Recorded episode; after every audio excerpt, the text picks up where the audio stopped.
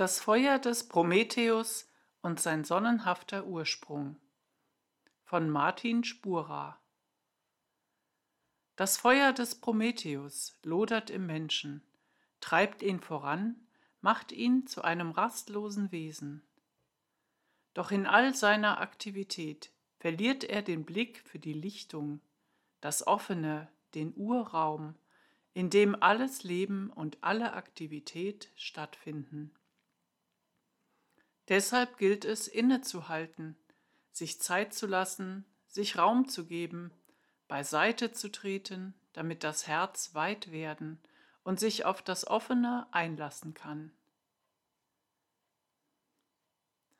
Wer dem Ursprung des Feuers in den Mythen nachforscht, der landet unweigerlich bei dem berühmten griechischen Titan Prometheus, der durch seine kühne Tat das himmlische Feuer zu den Menschen auf die Erde brachte. Mehrere Erzählungen berichten davon, woher Prometheus das Feuer nahm. In einer stahl er die Flamme aus der Werkstatt des Hephaistos. In einer anderen raubte er sie vom Herdfeuer des Götterpalastes auf dem Olymp und in einer dritten entzündete er seine Fackel gar direkt an der Sonne. Da sich Prometheus beim Feuerraub über das Verbot des Zeus hinweggesetzt hatte, wurde er für seine Tat schwer bestraft. Wie einen Gekreuzigten schmiedete Hephaistos ihn mit Ketten an einen Berggipfel des Kaukasus fest. Dort in der lebensfeindlichsten Umgebung musste er lange Zeit in rauer Einsamkeit unbeweglich ausharren. Doch damit nicht genug des Martyriums. Prometheus wurde auch noch jeden Tag von einem Adler angegriffen, der sich mit seinem messerscharfen Schnabel in die Leber des Titanen fraß. Der Teil der Leber, den der Adler am Tage verzehrt hatte, wuchs nachts immer nach so dass sich die Qualen an jedem neuen Tag wiederholten. Sein Leidensweg fand erst durch Herakles Erlösung, der den Adler erlegte und Prometheus schließlich vom Felsen befreite. Fortan trug er als Mahnmal einen Ring am Finger, in den ein Stein des Berges eingefasst war, an dem er so lange gelitten hatte. Kaum eine mythologische Gestalt der Antike wurde von den späteren Dichtern und Denkern glühender verehrt. Egal ob Goethe, Herder, Schlegel oder Nietzsche, Bloch und Marx, alle ergriffen sie Partei für Prometheus und stilisieren ihn zum größten Märtyrer und Heilsbringer. Ja, es entsteht geradezu der Eindruck, als wäre es die Revolte gegen die Götter, die den Menschen erst zum Menschen macht. Hätte sich der titanische Rebell nicht durch seinen Frevel über das Gebot des Zeus erhoben, wären wir noch heute uninspiriert, ohne künstlerische Gaben, ohne Kultur, ohne Handwerke, ohne Wissenschaften, ohne intellektuelle Verstandeskräfte. So zumindest hat es den Anschein. Doch es gibt einen verschleierten Schatten der Prometheus-Tat, der uns bisher noch nicht denkwürdig geworden ist. Ganz gleich, wie einhellig die Meinungen über Prometheus auch sein mögen, wir sollten uns davor hüten, den Mythos fortan nur noch durch die Brille der bekannten Interpretationsansätze zu betrachten, die uns allesamt nur mit einer Halbwahrheit konfrontieren. Es kann zwar kein Zweifel bestehen, dass Prometheus ein echter Menschenfreund ist und unser tiefes Mitgefühl verdient. Welche Konsequenzen sich jedoch durch seine Gaben für das Leben, Leiden und Erkennen des Menschen ergeben, kann nur deutlich werden, wenn wir die Bilder des Mythos voraussetzungslos befragen. Wie Hesiod in seiner Theogonie berichtet, fand einst in Mekone eine Versammlung zwischen Göttern und Sterblichen statt, eine Art Uropfer, als maßgebliches Vorbild für alle zukünftigen Opfergaben. Es war ein feierliches Schiedsgericht, das bezeugen sollte, in welchem Verhältnis die Menschen zu den Göttern standen und auch in Zukunft stehen würden. Bei diesem Opferfest trat Prometheus als Stellvertreter der Menschheit auf und opferte einen Stier, wobei er listig den größeren Teil mit den guten Fleischstücken den Menschen zuschanzen wollte. Die Götter hingegen versuchte er mit den ungenießbaren Resten abzuspeisen, die zwar auf den ersten Blick größer und prächtiger wirkten, aber in Wahrheit nur aus Haut und Knochen bestanden. Prometheus war nicht an einer gerechten Aufteilung interessiert, geschweige denn an einem großzügigen Dankesopfer.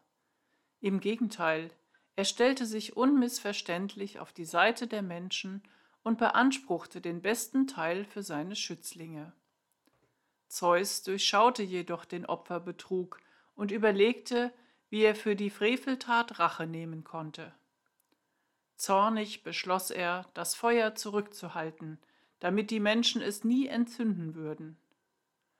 Wobei nirgends gesagt ist, dass Zeus seit jeher vorhatte, den Menschen das Feuer zu verwehren und sie auf ewig in ein unbewusstes Dunkel zu hüllen. Er trifft seinen Entschluss erst aufgrund des verweigerten Opfers. Prometheus hätte gar nicht zum heldenhaften Feuerbringer werden können, wenn er nicht zuvor durch den Opferbetrug den Anstoß für die fortwährende Verbergung des Feuers gegeben hätte. An den Handlungen des Prometheus entzündet sich ein doppelbödiges Spiel. Als Reaktion auf seine Tat wird den Menschen das Feuer überhaupt erst verwehrt, nur um dann ausgerechnet durch ihn selbst doch schließlich zu den Erdbewohnern gebracht zu werden.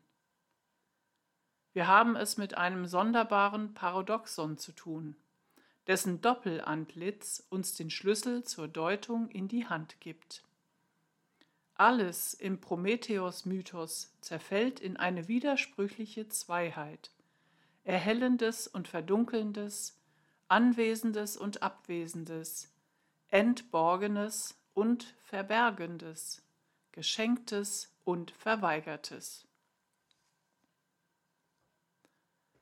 Prometheus entbirgt das Feuer für die Menschen, aber zugleich verbirgt das Feuer auch etwas.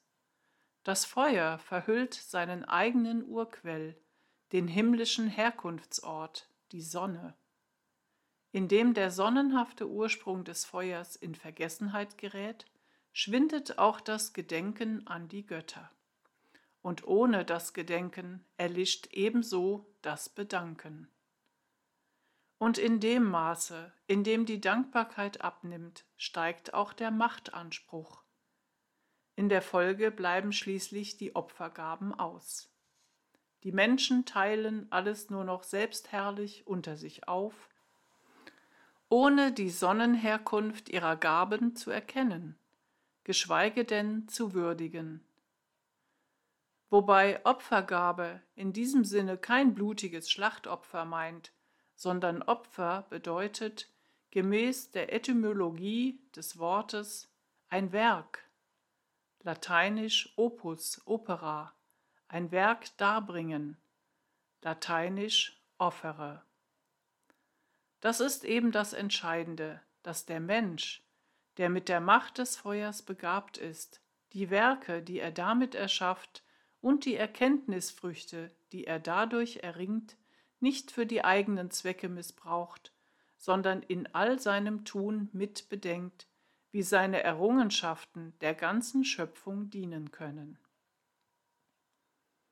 Doch der ungefesselte Prometheus verweigert das Opfer. Analog dazu beginnt der von seinen eigenen Fähigkeiten berauschte Mensch die Natur auszubeuten und mit ihr auch seine Schwestern und Brüder. Begierig verlangen die Menschen nach dem Feuer der hemmungslosen Selbstermächtigung, verweigern aber das gesunde Maß und seinen sorgfältigen Einsatz.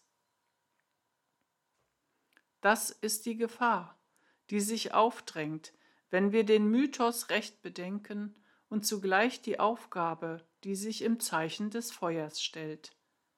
Und das ist schließlich auch der Grund, warum Prometheus im Auftrag des Zeus an den Felsen geschmiedet werden muss. Die Qual, die Prometheus zu erdulden hat, wirkt ungerecht und empörend.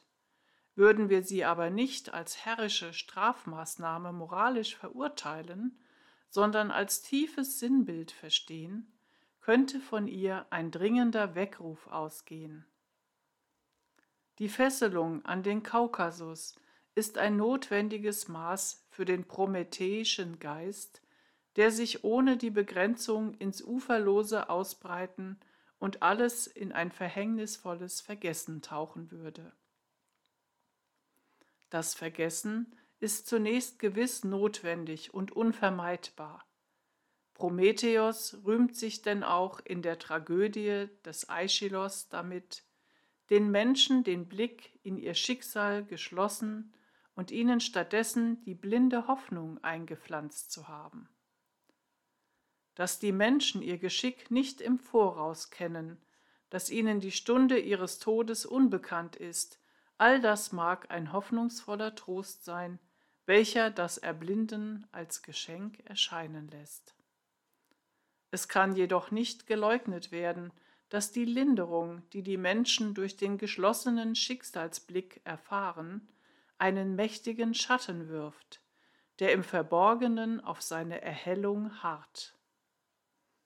Der aufrichtige Wahrheitsblick in die Schicksalszusammenhänge, in die Seelentiefen, in die Schattenabgründe, in die Ursprünge, all das darf nicht auf ewig verschlossen bleiben.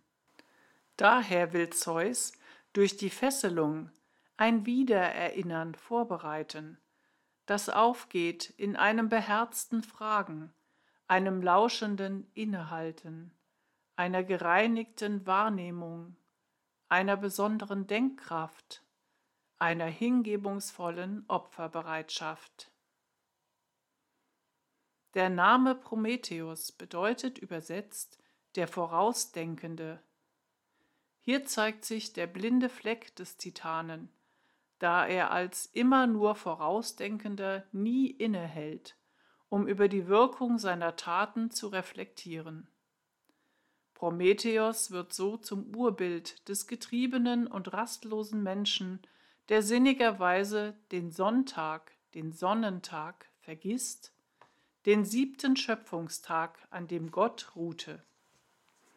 Prometheus, bevor er der einsichtig gewandelte Titan wird, ruht nie aus freiem Willen, er bleibt unermüdlich seinem Schaffensdrang ausgeliefert. Ohne Begrenzung würde er wie im Rausch von Tat zu Tat hetzen, von Idee zu Idee, von Gedanke zu Gedanke.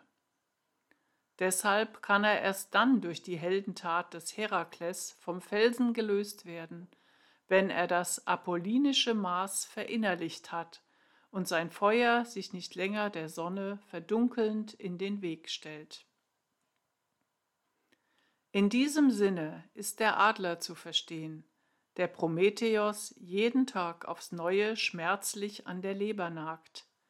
Es ist die unerkannte, aushöhlende Aggression seines eigenen ungezügelten Gedankenfluges, die das Entgiftungsorgan befällt.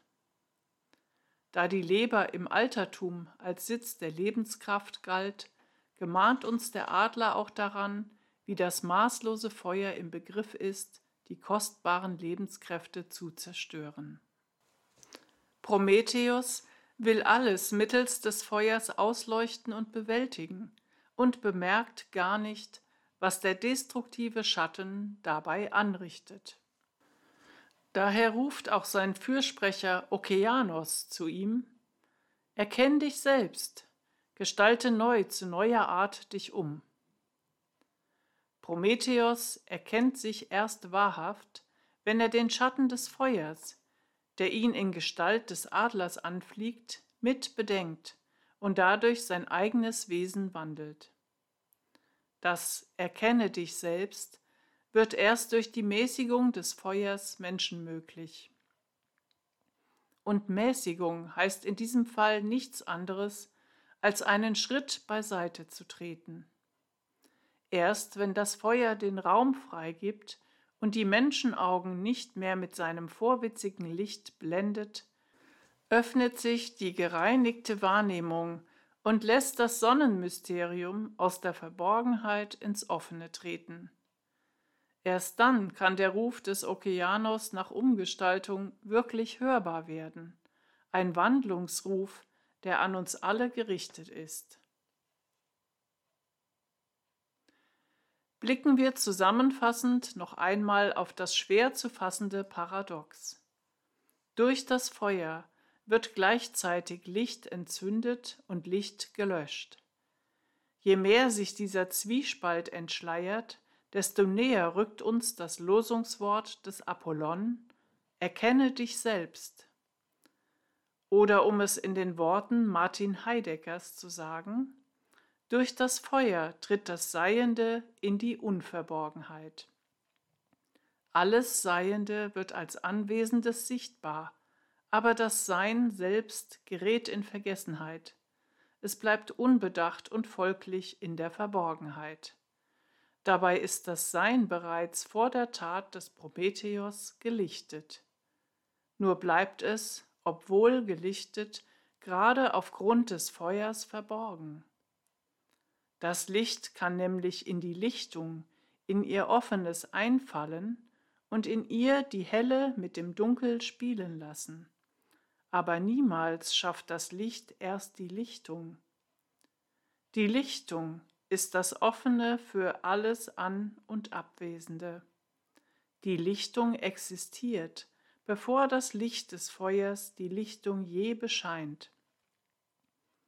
Das Feuer lässt das in der Lichtung Anwesende, das Seiende sichtbar werden, aber es schafft selbst nicht die Offenheit. Die Offenheit tritt, da sie zu heftig beschienen wird, hinter das Seiende zurück und darum bleibt sie unbedacht.